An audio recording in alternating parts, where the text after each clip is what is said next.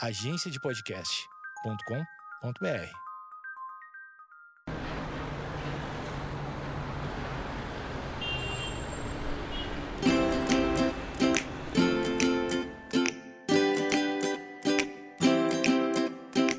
E começa agora mais um Eu Tava Lá. Eu sou o Brian Rizzo, esse aqui é meu podcast de histórias, onde toda semana eu recebo um convidado para contar uma história. E meu convidado dessa semana é o Mauro Nakada. Se você não conhece o Mauro, ele é produtor de conteúdo, é youtuber e é youtuber há muito tempo. Eu lembro que o Mauro era moleque quando eu conheci ele. Ele já fazia vídeos pro YouTube aí há uns sete anos atrás, eu chutaria assim, acho que mais até talvez. Vamos conversar com o Mauro aí para saber mais detalhes da vida dele. Eu encontrei o Mauro na rua esses dias, a gente tinha saído aí para resolver umas coisas da casa, tal, coisas de adulto, né? Coisas que adultos têm que resolver, sair para comprar móveis, sair para comprar cortina, enfim, coisas assim. E aí eu encontrei o Mauro na loja e foi muito legal porque eu não vi ele há muito tempo e, e eu fiquei surpreso com como ele tá grande. Então vamos ligar pro Mauro daqui a pouco para ouvir as histórias da vida dele. Sei que ele andou fazendo muita coisa nesse período que ele trabalha com internet e tal. Já visitou muitos lugares legais e eu acho que é sobre isso que ele vai falar, mas vamos ver. Vamos ligar com calma daqui a pouco para Mauro Nakada falar sobre o seu crescimento, sobre sua vida como um todo. Mas primeiro primeiro, preciso dar dois recados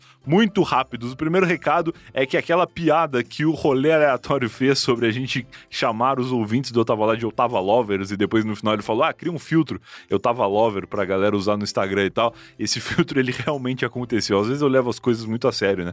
E de fato criei um filtro chamado Eu Tava Lover, que é meio ridículo, mas combina um pouco com o carnaval, eu acho. Então vai lá no Instagram do Eu Tava Lá, que é podcast Eu Tava Lá, e dá uma olhada no filtro Eu Tava Lover, que ficou engraçado demais e marca a gente lá se você usar, porque eu vou querer ver, beleza? O segundo recado é aquele já tradicional dos nossos queridíssimos amigos do PicPay. O PicPay, o canivete suíço dos meios de pagamento, é a forma oficial para você assinar o Eu Tava Lá e ter acesso ao nosso conteúdo exclusivo. Aqui no post tem um link para você baixar o PicPay, lá você procura pelo Eu Tava Lá e recebe 100% de cashback na primeira assinatura. Você vai encontrar ali o plano, vai assinar o Eu Tava Lá, vai receber acesso ao nosso conteúdo exclusivo e muitas outras coisas e também vai receber essa grana integralmente de volta. 100% do dinheiro vai ser devolvido desde que seja a sua primeira assinatura, tá? É bom deixar isso frisado. Primeira assinatura do Eu Tava Lá. Se você nunca assinou Eu Tava Lá, você vai assinar e vai receber o dinheiro de volta. Se você já assinou, sei lá, outro podcast, você é assinante do GugaCast ou do Rebobinando, enfim,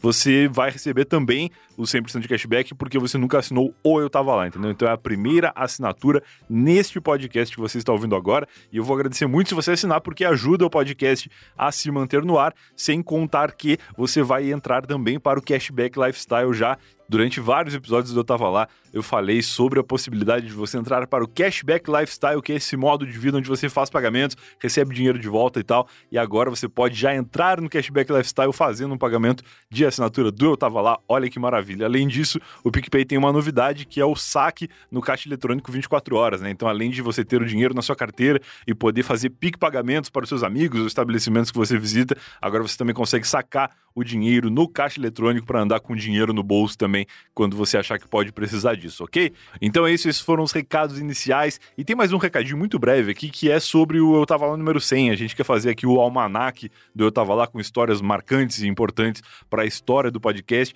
Então comenta lá na, no Instagram do Eu Tava Lá. A gente decidiu isso no último episódio. O Instagram do Eu Tava Lá, arroba podcast Eu Tava Lá, como eu falei agora há pouco. Manda nos directs lá e fala, ó, não pode faltar a história tal do fulano ou do episódio tal que a gente vai anotar para que essa história esteja presente também no episódio número 100 do Eu Tava Lá, ok? Então é isso, agora sim, sem mais enrolação, vamos ligar para o Mauro Nakada e ver que histórias ele tem para contar pra gente.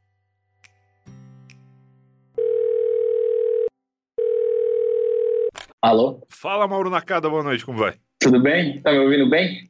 Tô te ouvindo muito bem, tá tranquilo, tudo tranquilo contigo aí na tua vida? Tá bem, eu tô te ouvindo bem pra caramba também. Ah, que maravilha. A, a telefonia brasileira é uma coisa que a gente subestima, mas ela funciona, cara. Eu tenho uma pergunta pra te fazer. Fala. É, você pensou em me chamar para participar do podcast depois que você me encontrou na Etna? Cara, muito, com certeza.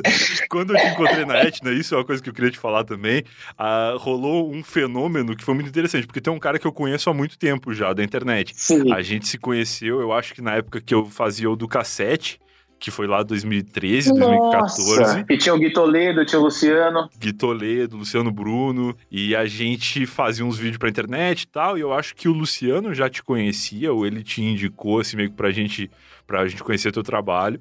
E eu lembro que tu até fez um vídeo que a gente postou na época que era tipo uma música que era sobre matemática. Tu lembra disso, cara? Isso faz muito tempo. Fez, eu fazia parceria com um blog. É. E aí eu lembro que tinha o do cassete, vocês faziam parceria com o Johnny Menezes também.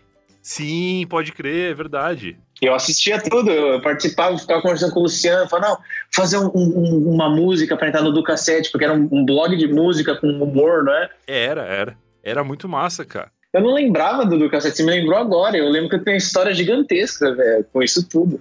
É, então, e, e, tu é um cara que eu conheço dessa época, assim, que era um dos projetos que eu fiz aí ao longo dessa minha vida de internet. E tu é um cara que, por mais que tu seja novo, tu tá na internet há um tempão, né? Nessa época aí, que era meio que primórdios do YouTube, tu já fazia umas coisas bem feitas pra caramba. Essa música mesmo era uma coisa que era super bem produzida, assim, era bem editado, a música era legal e era tudo muito bem feito, assim. Engraçado, porque eu não, eu não achava que era, tipo, tão bem feito assim e eu queria muito bombar. Tipo, eu, eu, eu não tinha acesso nenhum. E eu queria, eu queria bombar o meu canal do YouTube. Então eu tentava fazer as coisas que eu gostava de fazer, que era tipo música de matemática. Mas que idade que tu tinha nessa época? Tu era novinho pra caramba, né? 2013 eu tinha 17. Olha aí, cara. É, é o universo do cara de 17 anos, né? Falar de matemática, falar das coisas que o cara tá vivendo no dia a dia na escola e tal. Pode crer, eu tinha, tinha matéria de matemática e eu, eu sempre, durante o ensino médio inteiro, fiquei de recuperação e quase repeti em matemática todos os anos. Então era meu problema era matemática, por isso que eu fazia música. Sim. Que eu estudava e ficava tirando um sarro das coisas que eu era burro, porque eu sempre fui ruim em matemática. eu não sei que eu nunca na minha vida tive que explicar o porquê que eu fiz uma música da matemática. Essa é a primeira vez. E poucas pessoas viram isso. é, eu, eu, não tenho noção de quanto quantidade de view daquela época, mas o do cassete era um blog que bombava, assim, e a gente depois depois não, mas meio que junto com o projeto a gente também produzia coisas pro YouTube e tal. E ele meio que foi morrendo porque era uma parada muito ligada à música e quem trabalha com música em plataformas como o YouTube sabe que tem questão de direito autoral e muitas coisas que acabam inviabilizando monetizar tudo que tu faz, né? A não ser que seja um trabalho 100% autoral mesmo e a gente não fazia isso. A gente fazia paródia, fazia outras coisas. E aí o projeto meio que foi morrendo, assim, e eu te acompanhei. E agora, para responder a tua pergunta sobre se eu te convidei depois que eu te encontrei na Edna, eu continuei te acompanhando no YouTube, e eu te sigo no Instagram, no Twitter e tal. E eu tomei um puta susto quando a gente se encontrou na Edna, que eu falei, caralho, o Mauro cresceu é. muito.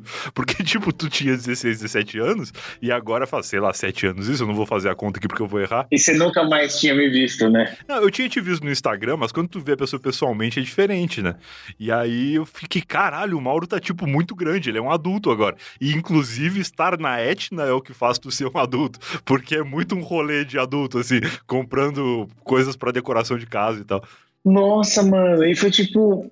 Putz, foi muito engraçado, porque eu tava lá na Etna com a minha mãe comprando coisa para casa. Uhum. E aí eu olhei e falei, putz, é o Brian. tipo, não, eu não pensei duas vezes. Tipo, teu rosto, eu conheço ele 100%, sabe? Não teria como não falar que é. Claro. E aí eu falei pra mim, eu conheço, da internet. E, e aí eu fiquei pensando, eu tava andando com ela, falei, será que eu falo oi pra ele ou eu não falo? Mas, tipo, sempre que eu encontro alguém, eu não consigo não falar oi, mesmo que a pessoa não viu. Mas, claro. Porque, tipo, eu tenho, vontade, eu tenho vontade de falar, opa, beleza, é nóis, e o que aconteceu. quando, quando eu te encontrei, eu pensei, tá, eu vou dar oi pra ele, mas eu escolhi na pior hora, porque foi na hora onde tinha os boxes de decoração de cada quarto, e eu fiquei dentro de um. E na hora que você passou pelo corredor, eu saí do box e falei, Brian! E, tipo, foi quase um susto pra você. Eu falei, tipo, Brian! Aí você olhou e você teve, tipo, um milésimo de segundo para reconhecer o cara que deu oi. Sim, isso que foi louco. Porque a gente que trabalha com, com produção de conteúdo pra internet, tu certamente tem muito mais do que eu, essa coisa de a pessoa te reconhecer na rua e vir conversar contigo, porque te conhece da internet, mas tu não necessariamente sabe quem é a pessoa. E quando tu me chamou, eu pensei, ah, deve ser algum ouvinte. Só que aí eu meio que buguei muito, porque eu olhei e eu reconheci, mas na hora eu não, eu não, não associei diretamente, entendeu? Até por isso, assim, porque eu já tinha te visto pessoalmente antes, alguns anos atrás, acho que em evento e tal, e tu ainda era um moleque. Deve ter sido tipo um e o Pix eu acho que foi ou o Pix ou foi uma Comic Con, alguma coisa assim. E eu lembro que tu era muito moleque ainda, assim. E aí, cara, eu buguei total, mas foi muito massa. E aí eu falei pra minha namorada, nossa, o Mauro cresceu muito. E aí eu fiquei naquela de, não, eu tenho que chamar ele para conversar, porque o Eu Tava Lá, ele é um podcast onde eu gosto de ouvir as histórias das pessoas e saber o que aconteceu nas vidas delas, assim. E tu, como um cara que eu acompanhei mais moleque e que agora eu sei que tu segue trampando aí, fazendo coisas de adulto como rolês na Etna, é, um, é uma coisa que me despertou curiosidade. Assim, pô, eu tenho que ligar pra esse cara pra ouvir os rolês dele aí. Que eu sei que tu lançou livro, que tu fez várias paradas aí, mas para quem eventualmente não te conhece, como é que tu resume aí, Mauro Nakada por Mauro Nakada, pra quem ligou o podcast agora e, e ainda não, não ouviu falar o teu nome? Nossa, é... eu acho o mais legal de tudo é o Mauro Nakada do YouTube, porque foi o crescimento. É, não, não, fica muito claro isso na internet, mas eu comecei do YouTube, então eu sou um influenciador hoje em dia. Uh, tenho meu Instagram, meu Twitter, meu YouTube, que são as três plataformas que eu uso para trabalhar hoje em dia. Certo, certo, perfeito. Mas o meu canal do YouTube, ele é uma cápsula do tempo e a história que está escrita lá do, do, de todos os vídeos que eu fiz, não só desse canal do YouTube, porque eu já tive uns quatro que foram deletados, que eu fiz desde 2009. Caraca. Sempre foi a ambição de ser um YouTuber, porque eu sempre tive referência do, do YouTube naquela época, em 2009. Então, tipo assim, tinha o Lonely Island, tinha outros youtubers que me faziam ter vontade de ser um produtor de audiovisual para o YouTube, porque eu queria fazer cinema. Então, eu fiz todo esse trajeto do, do criador do, do YouTube que tinha 100 inscritos e fez parceria com blogs até ser um youtuber de um milhão de inscritos. Do caralho. E eu sei como são os dois lados, porque eu vivi eles intensamente, tipo, dia após dia, assim, sabe? E aquela história que eu vi com vocês fez parte dessa história zona que eu, que eu fiz do, do, do YouTube, é, do, do anônimo até o, o YouTube que eu queria ser. Fazendo conteúdos que eram coisas que eu achava que eram as mais legais na época. Então, todos os vídeos têm lá guardado o que, que eu achava de mais legal para época e como a minha cabeça funcionava. Que foda. Então, sempre foi um laboratório, assim, para mim. Sim, eu acho que tu faz meio que parte de uma primeira geração de, de produtores de conteúdo que a gente viu se desenvolvendo ao longo dos anos, assim, sabe? Tipo, sei lá, a galera que o Harry ah, Potter. Ah, tipo, PC e, Siqueira, e por exemplo. É, não, tipo, é que o PC já era adulto, entendeu? Tipo, o PC foi um cara que começou a produzir, ele já, por mais que ele, que ele fosse bastante novo. Ele já tinha seus 25, 6, né? É, ele já era um adulto formado ali. E tu não, tu começou molecão e, e, o teu conteúdo, assim como tu, foi amadurecendo e tal, né? Isso é muito doido, assim, porque agora parando para pensar, tem outros casos de produtores assim, mas há pouco tempo atrás não tinha, né? Porque tava meio que todo mundo se descobrindo ainda. Pois é, eu tô até vendo meu feed aqui. As thumbnails já falam muito sobre mim. Que foda. Então eu não preciso nem que a pessoa assista o vídeo. Se ela descer do vídeo atual até o mais antigo, os desenhos das thumbs e as mensagens que ela traz são to totalmente diferentes. E cada uma representa uma época. É quase um. Para mim, isso aqui, tipo, para mim é tipo um, uma cápsula do tempo, é tipo um museu quase. Total, claro. Tipo, a história, a história toda tá aqui. Eu acho, eu acho legal, tipo, eu, é que eu nunca fiz vídeo pro YouTube para ser algo uh, volátil, sabe? Tipo, um vídeo que você assiste hoje e amanhã tem outro e eu ganho AdSense em cima disso. Meu vídeo sempre foi tipo um por semana de alguma ideia doida que eu tive. Então isso Legal. só me deixou os vídeos que eu gosto aqui, entendeu? Só tem coisa que eu gosto. E eu, eu, eu fiquei feliz de ter feito isso. Agora que eu, eu parei para reparar, fiquei feliz de ter uh, guardado esse, essa cápsula do tempo aqui.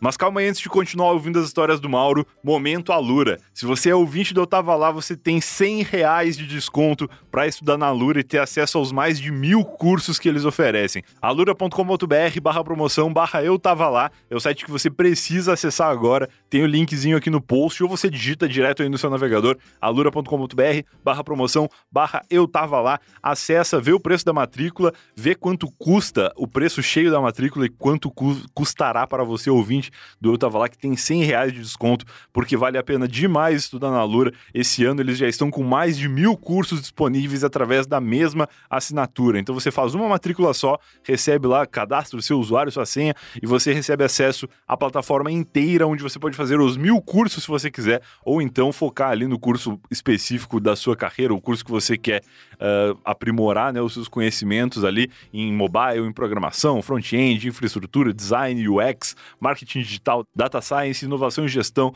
um monte de coisa que a Lura oferece lá e que vai ajudar você a se tornar um profissional ainda melhor ou então a mudar de área. Se você está trabalhando numa área que você não curte muito, quer trabalhar com tecnologia, quer trabalhar com gestão de pessoas, você pode encontrar na Lura e você vai encontrar na Lura o curso ideal para isso. Hoje estamos aqui conversando com o Mauro Nakada, um grande produtor de conteúdo e a Lura oferece também cursos de edição, tanto de vídeo quanto de áudio. Se você quiser adentrar aqui ao mundo dos podcasts, quem sabe aí 2020 pode ser o ano ideal para você fazer isso. Então, matricule-se na Alura com 100 reais de desconto usando o link do Eu Tava Lá.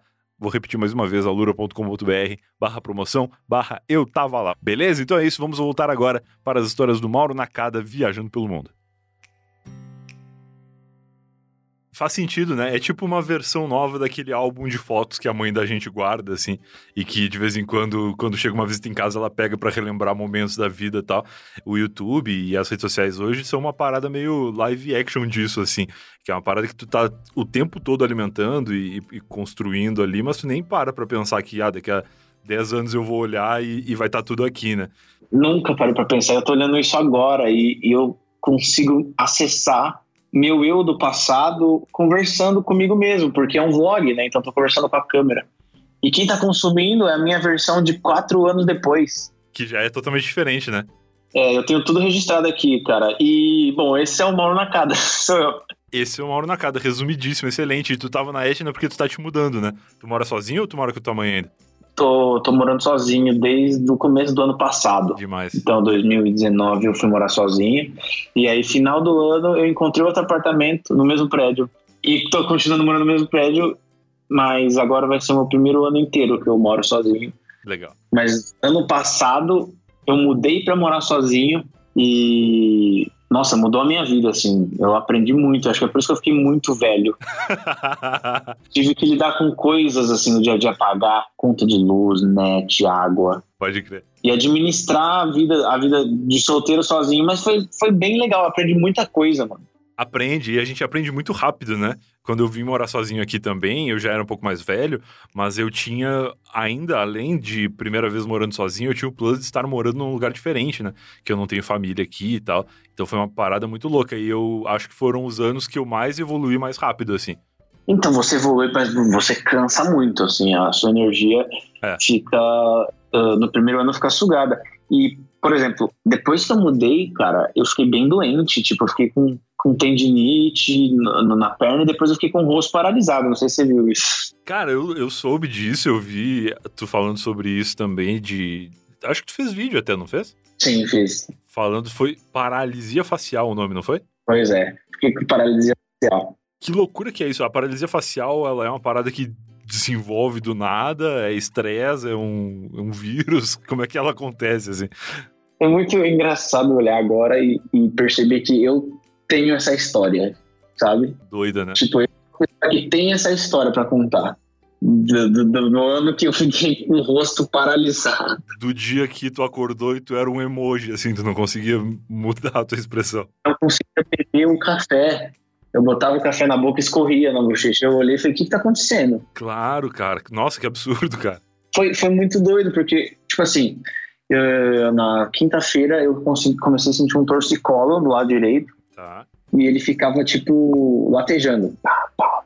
Nossa, torcicolo é diferente, porque eu mexi o pescoço e não doía o do movimento. Entendi. Ele doía de período. Percebi que estava muito diferente o torcicolo. Tava doendo muito, muito. E o nervo aqui do, do da nuca. Entendi. E aí deu sexta-feira, meu lábio ficou um pouco inchado e eu não tava conseguindo ouvir direito e não tava conseguindo assobiar direito. Caraca, cara. Tudo isso por conta do pescoço no movimento limitado, ou nem pelo movimento, mas só... Não, é, é não, só tava doendo. Tipo, aí eu percebi que era um nervo que tava doendo, e eu pensei, ué, mas é dor muscular, tá? Eu tomei um relaxante muscular também. Não acho que eu deveria ter tomado. Ah, mas na hora que a gente sente um desconforto assim, a gente toma o que tem pela frente para tentar resolver, né? É, eu tomei um relaxante muscular. E aí eu fiquei assim com o rosto no outro dia, eu tentando assobiar, voltando para casa de carro, tentando assobiar a música no rádio, e ficava tipo, tudo errado assobiou. Que estranho, cara. Eu não tô conseguindo assobiar, que brisa é essa? E antes de dormir, eu tava tentando piscar e o olho direito tava um pouco mais pesado para piscar. Mas nem sabia o que, que era, tipo, achei que ia dormir e ia passar. Claro. Tomei o relaxante muscular. Aí dormi, acordei no outro dia, normal, tal, tal, tal, fiz o café. Na hora que fui tomar o café, escorreu pela boca. Nossa, cara. Aí fui olhar no espelho, quando eu vi, eu não tava piscando do outro olho. Eu só achei que eu tava piscando, mas o olho tava abertão. Ah, entendi. Tu não tinha a sensação de que o olho tava aberto. Parecia que tava tudo normal. Tipo, eu, eu fazia o um movimento pros dois piscar, mas só um piscava. Caraca, cara, que doido. É doido, mano, é doido. Porque depois fica pior, porque nesse dia ainda tava lento o movimento. Aí os meus pais, a gente correu pro hospital, tomei o um medicamento. Aí o cara falou, meu, ainda bem que você viu na hora, porque senão tem gente que demora três, quatro dias pra vir, e aí pra voltar é mais, é mais foda. Fica sequela, fica sequela. Sim, sim. E aí comecei a tomar remédio e descobri que veio uma inflamação no meu nervo, que vem aqui da nuca e vem pro rosto, três nervos que mandam os movimentos pros músculos. Então esse nervo inflamou. Entendi. Por conta do, do vírus da herpes, sabe? Ah, pode crer. Caramba, cara, que troço bizarro. Então a imunidade, a imunidade ficou baixa, a herpes vem. E aí a herpes, em vez de estourar no lábio, a mesma que estoura no lábio, é, em vez de estourar no lábio, ela estourou na nuca. Caraca. E aí o rosto paralisa. E aí tive que tomar corticoide por 10 dias para matar a inflamação. E depois eu tive que, que tomar outro remédio para o músculo. Porque ele matou a inflamação do nervo, daí o nervo começa a mandar impulso para o músculo mexer. Mas tu ficou mais do que 10 dias paralisado, né? Tu ficou com isso por um, um bom tempo, que eu lembro. Fiquei tipo seis meses, mano. Caraca. que É. merda. Seis meses com o rosto. Eu ainda sinto ele, sabe? O lado direito ele é meio duro ainda. É diferente. É diferente, eu pisco, cansa mais rápido, mas não é perceptível. E aí eu fiquei, tipo, fazendo fisioterapia por seis meses, indo na acupuntura por seis meses, fazendo fonoaudiólogo por seis meses. E não é como se fosse seis meses que tu só fez isso, né? Tu tinha o teu dia a dia, teu trabalho, as tuas coisas pra fazer com essa limitação.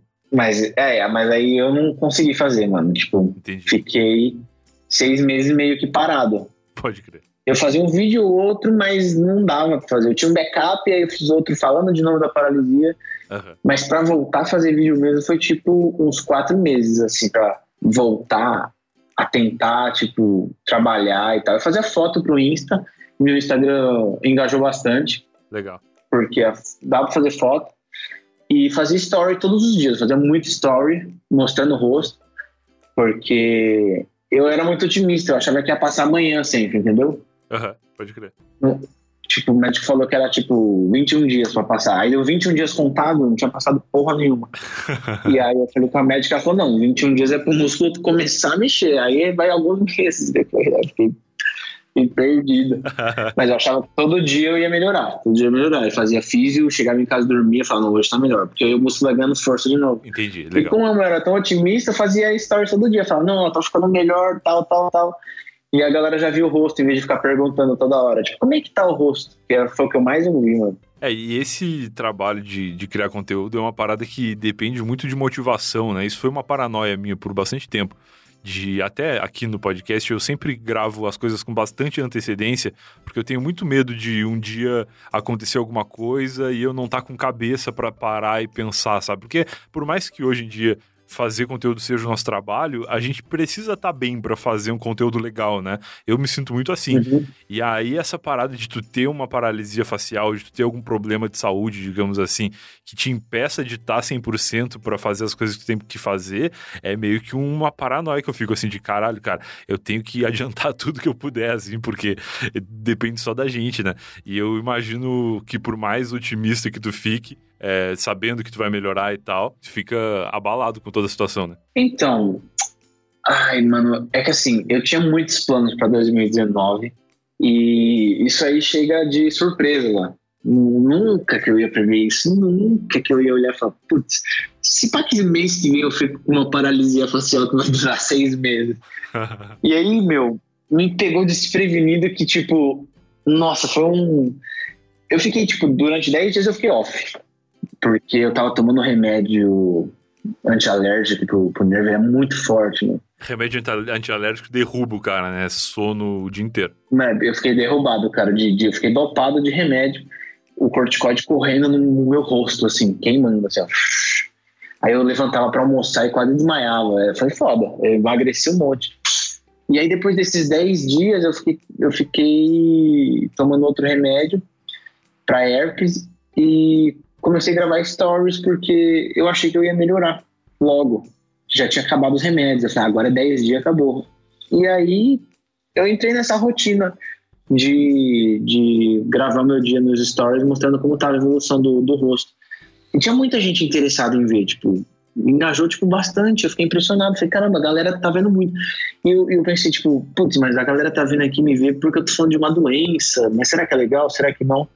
Mas eu vi que a galera me mandava uns feedback legal. Falava, tipo, pô, que legal que você tá lidando assim. Eu tive também, eu tô tendo agora. Pô, que legal, cara. E eu tinha vergonha de mostrar o rosto e tal. E tinha gente que vinha com outros problemas. Pô, eu tava com uma doença assim e tal. E tinha vergonha e não sei o que. Aí você aí, ó, saindo com o rosto torto. E aí eu acho que comecei a achar legal esse feedback e, e fez bem para mim, tipo, ficar ativo nas redes sociais estando com a paralisia. Não era nem porque eu queria o clique, é porque eu sentia que gerava identificação com o pessoal. E eu gostava de ver os feedbacks. Sim, sim. Ah, não, fora, fora a preocupação das pessoas que já te conheciam e que queriam saber como é que estava a tua recuperação, o, a, o legal de tu atrair pessoas que já tinham tido casos assim, né? Certamente alguém já teve na família e tal e se, se identifica e, e quer saber como é que tá. Pô, legal isso. Não tinha pensado por esse lado.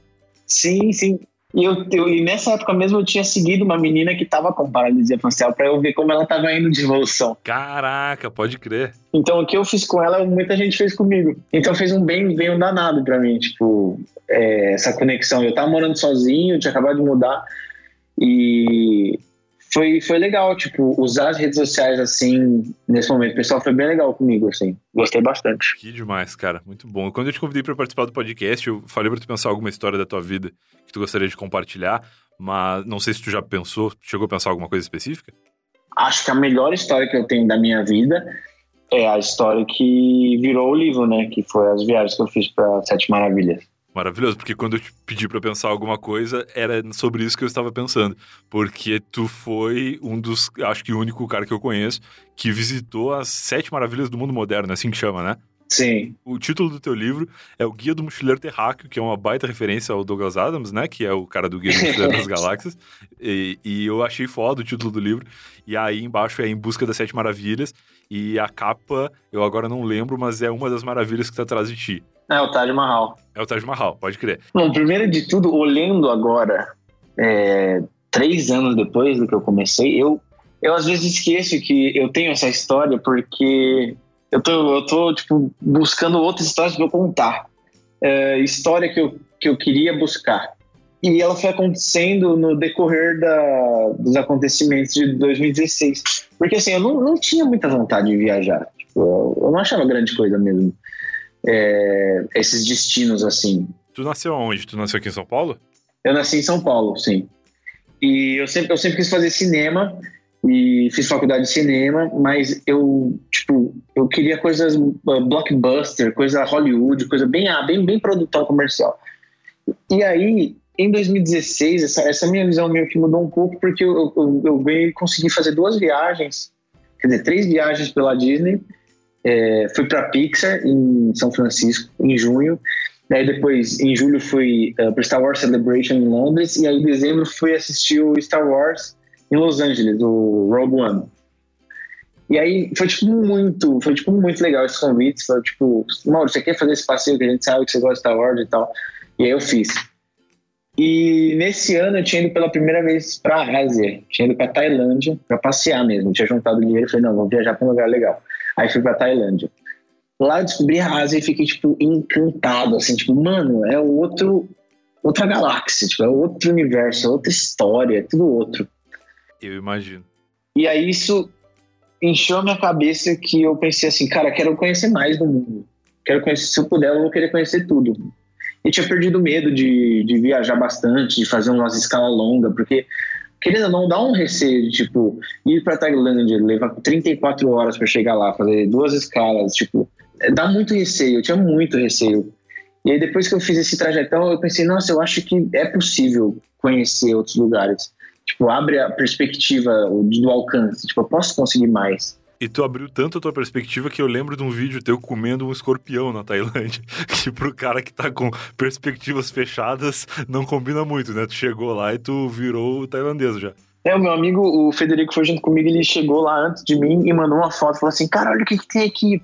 Aí tem um monte de uma barraquinha cheia de inseto que você pode comprar. Tá. Então a tarântula é 40 reais, aí tem um gafanhoto, aí tem o escorpião que é 40 reais também, que é 400 bala na grana deles lá. Tá. E, e aí eu olhei e falei, não, é isso que eu quero, eu tô indo pra Tailândia. vou, ir, vou ir no McDonald's da Tailândia. Não, eu vou comer um escorpião, essa porra. É, e eu tinha um quadro, eu acho que o YouTube me impulsionou bastante a, a testar novos desafios, porque eu tinha um quadro onde eu experimentava comidas de outros países quando eu viajava. Legal. Então eu fazia, ah, vim pra Inglaterra, vou experimentar ah, os doces daqui em vídeo. Era um vídeo de 10 minutos eu comendo vários. Tipo, olha esse aqui que doido, olha esse que doido. Legal. E aí a galera me cobrava muito. Então sempre que eu viajava, eu pensava, não, preciso passar no mercado e comprar as comidas pra fazer um vídeo. Foda, foda. E o pessoal fica curioso, é um dos vídeos que mais tem view no meu canal. Tipo, a galera quer me ver testando as comidas. E aí cheguei na Tailândia e falei, cara, preciso testar os insetos da Tailândia. É, não tinha nenhum brasileiro, eu acho que, tipo, do, da galera que era youtuber mesmo, tipo, não desses canais de, de experiências, tipo, a galera é youtuber, não tinha nenhum que tinha experimentado o inseto, entendeu? Entendi. E aí eu falei, não, legal, vou ser o primeiro. E aí eu experimentei. E aí isso, esses desafios que eu fui fazendo pra conseguir fazer um produto mais legal me fazia experimentar mais coisas também e ter vontade de experimentar e querer mostrar. E qual que é a do escorpião? É bom? Tem gosto de nada? Tem gosto de alguma coisa parecida com o que tu já tinha comido antes? Ah, eles fazem tipo assim, é, eles assam, né, os insetos, aí o escorpião assa, ele fica bem crocante, aí tem que tirar aquela, aquele ferrão que ele tem atrás. Tá. Mas eles jogam spray de churrasco em todos os insetos, então todos têm o mesmo sabor. Entendi. Só a textura que muda. O, o, o escorpião é tipo um camarão, pensa um camarão que tem a casca dele, só que mais dura. Ah, entendi. Um pouco menos de carne, porque a carne fica ressecada porque os caras botam no forno e só joga no, na temperatura qualquer. Tipo, não tem ponto de cozimento. É só pra torrar o camarão e jogar é, spray. Não ia ganhar um Masterchef, então, é mais estético mesmo. Com sabor de tempero de churrasco, sabe? Aquele bem sazon, assim. Entendi. Mas no vídeo fica legal. É, não, no vídeo fica legal, a textura é diferente, a tarântula é esquisita, ela é carnuda e peluda, assim, aí é esquisito. Ai, nossa, eu meio que passei mal por um segundo agora, imaginando a tarântula por causa dos pelos, cara. A parte gorda dentro, assim, ela é difícil de comer a tarântula. Caraca, cara, verdade. Nossa senhora. E aí eu fui fazendo essas experiências e filmando, e o feedback era legal, o pessoal assistindo, os vídeos iam bem. E eu olhei e falei, caramba, acho que o pessoal quer ver mais uh, disso. E começou com um entretenimento mais uh, mainstream, assim, e foi mudando totalmente a vertente a partir do momento que eu fui descobrindo novos lugares e novas histórias. Então, o vídeo de Comendo Escorpião, que foi o início dessa, dessa ideia, terminou no livro, entendeu? Então, tipo, a, a diferença da linguagem foi mudando com o tempo. E aí, saindo da Tailândia, eu pensei assim, nossa, cara, eu quero, eu quero mais dessa sensação de, do desconhecido, do curioso, de aprender coisa nova. Eu nunca tinha dirigido uma moto, dirigir, pegar uma motinha no fim da estrada. Coisa que eu não faria, sabe, na minha na, na, na rotina. Eu pensei, eu quero mais disso, mas não sei por onde começar. No dia a dia, isso eram coisas que não faziam parte da tua vida, assim. Tu meio que te dispôs a viver elas pra ter história mesmo. É, a gente tem que, tipo, querendo não, ir atrás de, delas. Então, tipo, pô, aluguei a moto, aí dei uma banana pro macaquinho, e passei a mão num tigre, subi numa montanha. Tipo, são coisas da natureza, é gostoso de ver, só que em lugares diferentes, outros pontos de vista. E eu queria mais disso. Aí fiquei com sede. E aí, em janeiro de 2017, me chamaram para fazer um trabalho lá em Machu Picchu, fazer dois vídeos, era um, um trampo mesmo. E fui, gravei, e fiz com o coração assim. Foi um dos melhores vídeos que eu fiz e sobre a viagem, a jornada para Machu Picchu. E chegando lá, eu vi uma plaquinha falando que era um patrimônio da Unesco, uma das sete maravilhas do mundo moderno. Foda. E aí falei, nossa, então é isso. Tomei uma sensação boa lá em cima e falei, caramba, essa é uma das sete. Será que as outras seis são a mesma brisa que essa?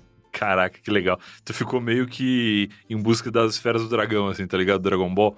Quando o cara tem. Ele coloca na, na mente dele a missão de encontrar as outras seis maravilhas a partir daquela primeira. Eu quase fui pra Machu Picchu esse ano passado, agora no final do ano. A gente tava com a ideia de viajar e tal. E eu não lembro exatamente por que, que a gente desistiu de Machu Picchu. Mas é desses lugares, assim, quando se fala em Maravilhas do Mundo, é um dos que mais me desperta curiosidade.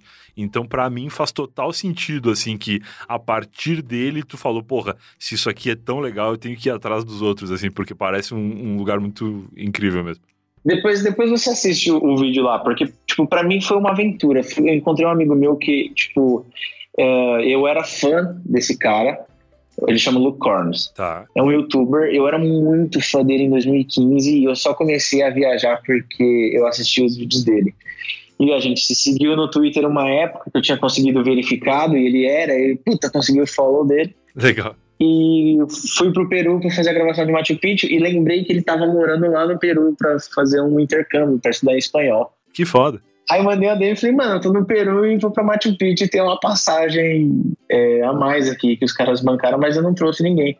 Porque eu tava em outra viagem e já emendei Machu Picchu. E eu falei, você quer ir pra Machu Picchu comigo? Aí ele falou, não, demorou. Aí a gente se encontrou, pegamos o avião e fomos pra Machu Picchu. A gente ficou, tipo, cinco dias lá dividindo o quarto Que louco, cara. e demos um rolê. E, tipo, pra mim significou muito, porque eu era muito fã do cara. E eu só tava lá, tipo, por causa dele, assim. E a gente é amigo até hoje. E aí tu saiu de, saiu de Machu Picchu com essa missão aí de conhecer as outras maravilhas, mas tu tinha em mente já alguma coisa? Tu já sabia quais eram elas ou qualquer coisa do tipo? Ou foi... Então, me deu esse, essa sede, mas no fundo eu tava tipo assim, putz, eu não vou pra Jordânia, sabe? Pois é.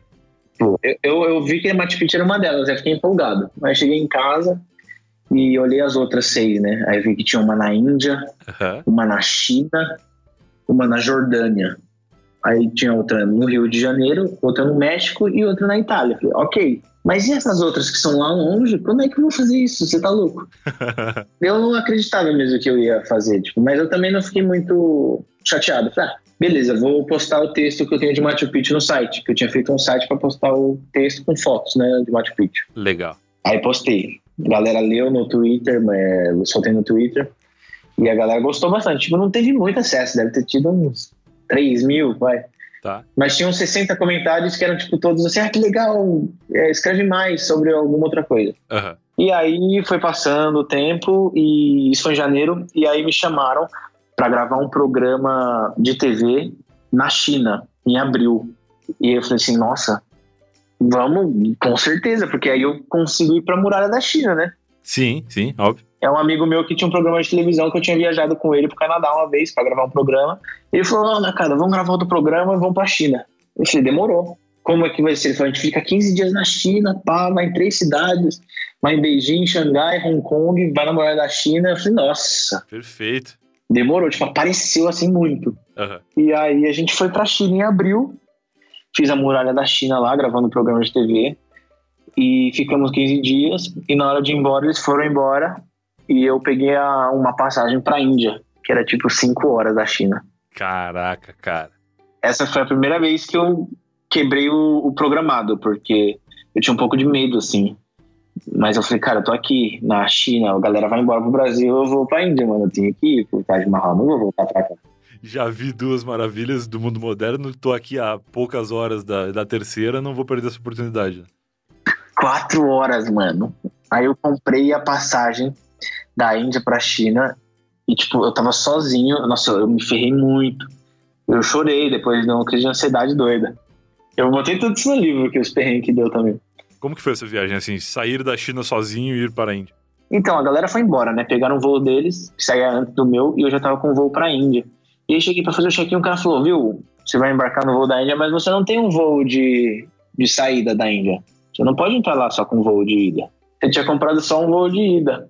E eu ia encontrar o Federico lá na Índia. Federico tava em Los Angeles, eu falei, Federico, você quer ir pra Índia? A gente se encontra lá, mano. Aí ele falou, vou. Aí ele foi. é tipo os caras que combinam de se encontrar na Augusta, assim. Ah, vai estar por perto ali, vai lá, vou te, te encontro ali, na esquina da Paulista ali. Só que é um pouco. Eu, eu romantizei, não foi tipo de última hora, foi tipo duas semanas antes. Tipo, ó, Federico, eu acho que eu tô indo pra Índia. Você quer ir comigo? Aí duas semanas antes, falou, tá, a gente vai daqui duas semanas. Mas beleza. Ah, que massa, cara. Mas claro, o maluco do aeroporto achou que tu tava indo pra morar na Índia. Então, os caras falaram, meu, você não vai poder entrar lá se você não tiver uma passagem de saída. E eu, dentro do guichê, antes de embarcar, eu falei, puta, eu vou ter que comprar uma passagem de saída da Índia. E aí eu fiquei em choque, porque eu falei, será que eu vou direto pro Brasil? Eu não sei o que eu vou fazer, se eu vou comprar da Índia, quando vocês vão ficar lá? Porque eu, eu ia calcular depois que eu chegasse. Aham, claro. Chegar, ia fazer as coisas, ia no hotel, no Taj Mahal, falar, ah, vou embora. eu tô muito me vendo naqueles programas, tá ligado? Aqueles programas que tem do Discover, que é, são os caras no aeroporto, assim, pegando os passageiros e, e vendo os caras que estão levando droga na mala e tal. Sempre tem uns perfis suspeitos. Tem uns perfis suspeitos, assim, que é o cara que fica muito pouco tempo no lugar e sai. Certo que esses caras estavam malucos contigo lá.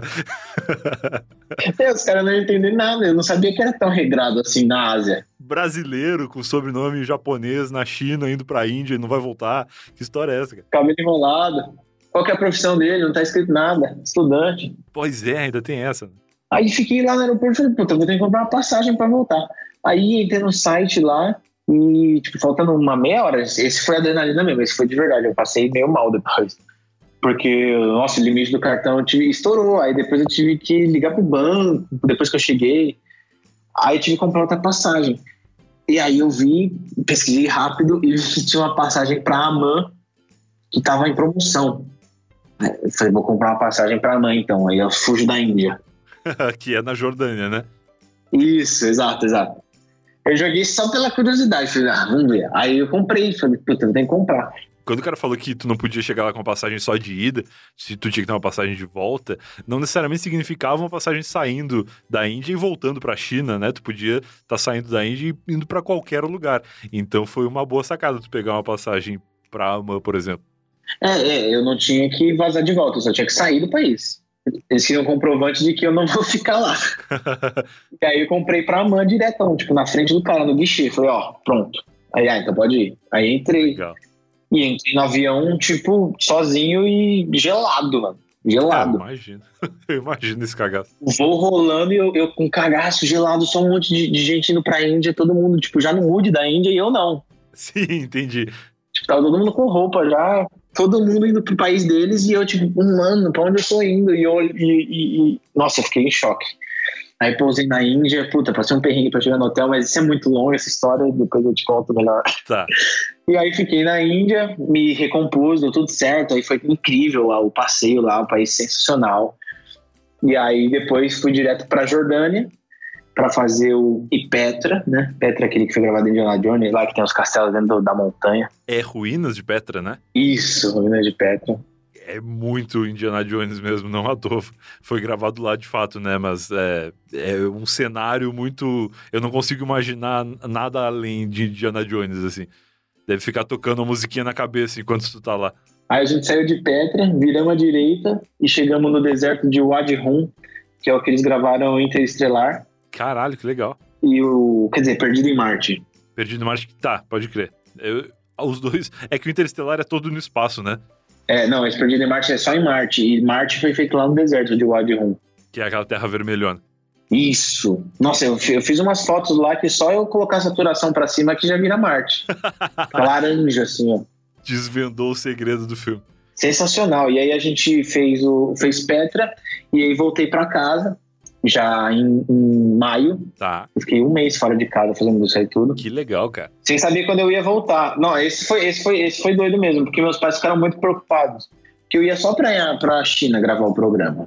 Sim. Aí de repente eu tava na Índia e de repente tava na Jordânia. Meu, mas quando é que você vai voltar? E eu com quatro cuecas. Aí reciclando as cuecas e botando as roupas pra lavar. Eu era pra ficar 15 dias só.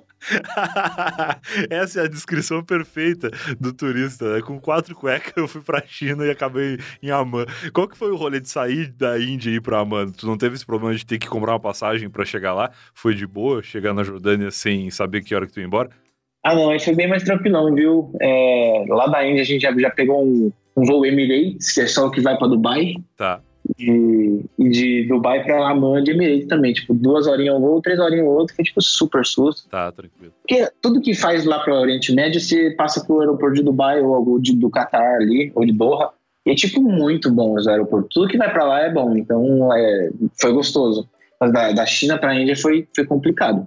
Foi complicado. O voo doido, só os filmes de Bollywood passando, só tem filme de Bollywood, eu tive que assistir um filme lá, um musical. Eu gostei até. Que legal. Que legal. você já mostra a comida da Índia já no. No avião? Que é o Air India que eu fui. O comissário de bordo começa a dançar do nada, assim. É, e esses, esses voos aí também tem é, bússola pra Meca e tudo mais. Que legal, cara, claro. Que massa. É, muito doido. Tem os horários lá também pra você colocar, tem, pode botar despertador também, se quiser. Entendi. Claro, porque pode estar durante o voo ali no momento. O lado de lá é muito legal, cara. Cada país é uma cultura, cada país é uma história, tipo, enraizada. São um dos países mais antigos do mundo, né? Eu fui na China, tinha uns budas lá de dois mil anos, a estátua. A estátua tinha dois mil anos de idade. É tipo, é, nossa, é um negócio que, assim, a cabeça vai explodindo. Cada vez que você vai indo, você vai ficando mais curioso e vai querendo mais, querendo mais. Foda. Aí voltei pro Brasil depois desse mês todo aí fora e falei, não, vou sossegar o faixa. eu tava muito cansado. Esse foi um dos, um dos anos que eu fiquei mais ansioso, tanto que eu tive depois uma, um, um problema de saúde, que eu fiquei sem cortisol, que é o hormônio do estresse, esgotado. Nossa, cara. Esse foi doido. No meio das viagens, assim, tipo, eu tava muito estressado. Ó, e nesses rolês aí, então, tu já tinha conhecido Muralhas da China, Taj Mahal, Machu Picchu, que foi onde começou. Jordânia, Petra, quatro. E aí faltava. É, voltei, voltei para casa e falei, não, vou ficar, vou descansar um pouco. E aí uma menina me ligou. É sempre assim. A menina, menina me ligou, falou: e aqui é a Nath, da Universal, e vai ter uma pré-estreia do filme do Tom Cruise no México. Nossa! O A Múmia. Caraca, caraca. Aí eu falei, nossa, mas quando que vai ser isso? Ela falou, vai ser em junho agora. Aí eu falei, tá, tá bom, vai. Aí eu fiquei tipo um mês quase descansando. E aí fui pro México fazer esse rolê aí do filme Tom Cruise. Caraca, e consequentemente, além do Tom Cruise, a Quinta Maravilha. E aí fui lá, fiz os três dias lá do job do, do, do filme da Múmia. E aí a galera vazou, e aí eu já tava suave, tipo, meu psicológico tava, tipo, calejado. A galera vazou, fiquei sozinho no México, tipo, uma semana e pouco. Nossa, fiquei lá. Que legal.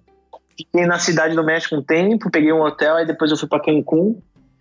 Lá em Cancún consegui uma parceria com um hotel cinco estrelas lá, o Hyatt, que é all inclusive, então você pode comer tudo o dia inteiro, usar tudo o dia inteiro, beber tudo o dia inteiro. Que maravilha, aí sim. Esse foi, esse foi muito gostoso, esse foi tipo um passeio bom.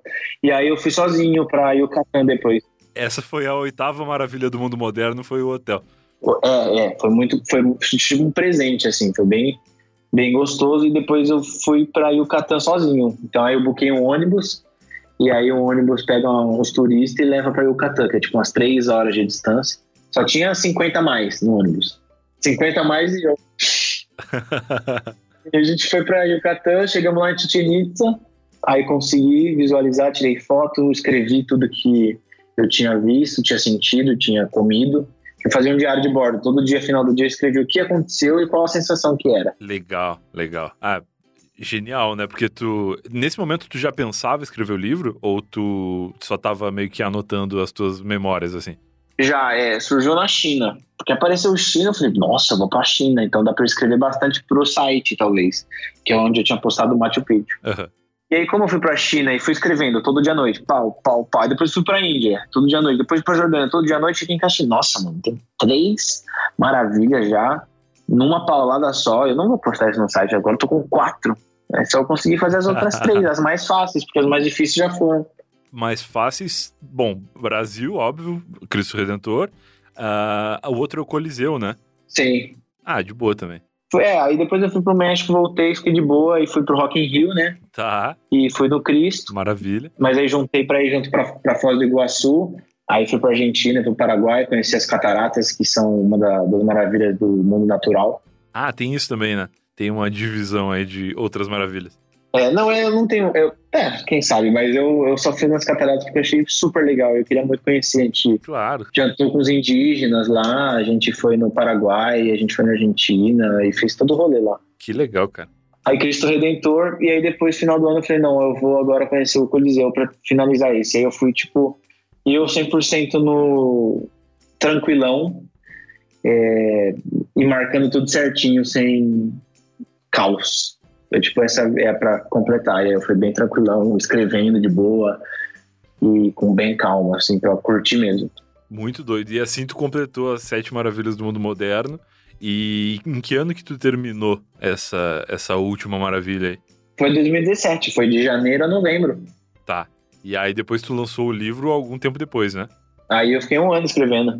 Eu fui lançar fevereiro do ano passado. É, tu lançou o livro e logo em seguida tu teve o lance da paralisia que tu contou no começo, não foi por aí? Exato. Lancei o livro, deu um tempinho, meu rosto paralisou. Caraca, cara. Bizarro demais, mas muito legal ouvir essas histórias. Mas é, é, tem, sido, tem sido uns anos bem doidos, assim, de. Acho que é um ano que eu tô, tô aprendendo muita coisa, desde 2013, lá, desde aquela época, meu, aprendendo muita coisa e ficando cada vez mais velho. Não, mas é aquela coisa, né? Quando tu viaja muito e vê como as coisas acontecem nos outros lugares, não tem mais como tu ter a mesma cabeça e a mesma percepção das coisas que acontecem no lugar onde tu tá, né? Porque tu sabe que existem outras formas e outros caminhos para tudo. Pois é, o mundo, o mundo acontece, o mundo é, tem muito mais possibilidade do que, que a gente imagina. Tipo, é tudo muito maior do que o nosso mundinho aqui, né? A gente fica sofrendo absurdo por alguma coisa, mas, cara, tem tantas outras coisas acontecendo por aí. Tinha uns caras lá fazendo uns trabalhos em mármore, assim, na frente do Taj Mahal, vendendo. Falei, caramba, esses caras têm uma vida aqui, eles têm um trabalho, eles têm uma família. E, tipo, se nada der certo, por exemplo, não é se nada der certo, mas, tipo assim, eu tenho a possibilidade de um dia morar na, na Índia e trabalhar lá. aham. Tipo. Tem muitas, muitas possibilidades de, de, de, de, de realidades que podem acontecer. E eu senti medo, senti felicidade, senti. Tipo, eu senti coisas que eu nunca tinha sentido antes. Eu tinha sentido muita tristeza, muito medo, mas muita coragem. E a soma disso tudo com sabores, com histórias, com pessoas. Você vê várias realidades, gente rica, gente pobre, cada um com uma necessidade, cada um com uma, uma busca, cada um com uma vontade. E aí fica tudo muito grande, sabe? Sim, sim. Demais, demais. Cara, muito bom. Muito legal ouvir esse resumo, né? Porque não teria como contar de sete maravilhas do mundo moderno de uma forma que não fosse resumida, senão a gente ia ficar uma semana aqui gravando esse episódio. Mas gostei demais de ouvir essa, essas passagens da tua vida aí. E eu tenho certeza que esse episódio indo pro ar, as pessoas vão querer que eu te ligue de novo para ouvir detalhes, assim, e saber quais foram os perrengues e os rolês mais detalhadamente. E eu vou adorar te ligar porque também fiquei com essa, essa coisa assim, de querer saber mais como que essas coisas acontecem, além do marcar pontos no hora, assim, né? De marcar territórios. É, é muito mais profundo do que isso, né? Não, é, é, é muito doido. E eu, eu, eu adoro contar sobre isso. Eu posso, ó. Tem uma vez que eu encontrei. Ah, eu já falei essa história com muita gente, mas eu encontrei o Tim Burton em Hong Kong, Caraca! bebendo cerveja. Caraca! Um dia normal, assim. Ele tava gravando lá um comercial. Que legal. Muito doido. Tem muita história pra contar. Se quiser outro dia me ligar, eu, eu, aceito. Demais, cara. Vamos deixar em aberto então isso aí pra falar do teu rolê aleatório com o Tim Burton em Hong Kong, foi isso? Spoiler. Do caralho. Muito legal, cara. Brigadão. Vou deixar aqui no post os links para as pessoas encontrarem esses vídeos que a gente falou. Tu me autoriza a colocar o, o vídeo da matemática aqui? Ou ele passa da, da tua zona de, de pod frequentar do YouTube? Porque eu tenho isso, assim. Eu tava lá, é um podcast que tem três anos só. E eu tenho muita vergonha dos primeiros episódios. Eu imagino tu que produz há muito tempo, assim, se, se tu convive bem com os teus vídeos de 2013 ou não. Convivo, eu gosto de tipo, porque eu não me reconheço. Tipo, é outra versão. É tipo, é tipo quando a gente vê aquele sprint do, do iPhone 1, que tinha aqueles ícones quadrados, você dá risada. legal demais, legal demais. Vou deixar tudo linkadinho aqui no post, então. E aí a galera que quiser ir ver os vídeos e tudo que a gente comentou aqui pode encontrar lá no post de todas as redes sociais também e tal. Pra, pra ir depois até cobrar que tu volte aqui pra gente contar mais detalhes dessa vida louca. Beleza, demorou. Valeu, cara. Brigadão aí, boa noite pra ti. E vamos se encontrar em outro lugar que não seja na Etna, porque lá é muito É difícil. Tokstok. Na, na Tokstok vamos se encontrar na C&C. Valeu, mano. Obrigadão. É nóis. E esse foi mais um Eu Tava Lá. Se você foi até aqui, eu espero que tenha gostado do grande Mauro Nakada. Gostei muito de ouvir as histórias dele. Ele é um cara que tem muita coisa pra contar. Deu pra ver aí. A gente teve que dar uma acelerada e pular algumas etapas pra entender o, o como, né? Como aconteceu é, essa, esse encontro do Mauro com as sete maravilhas do mundo moderno.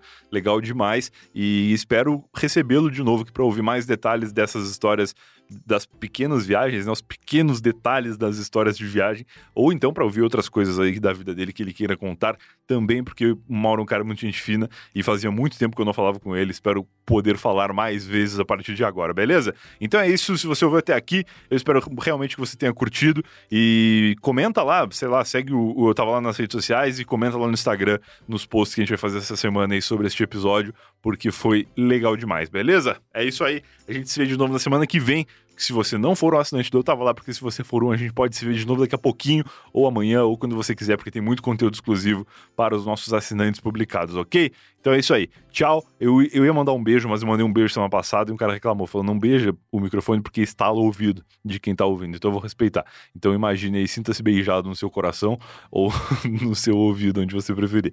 Tchau.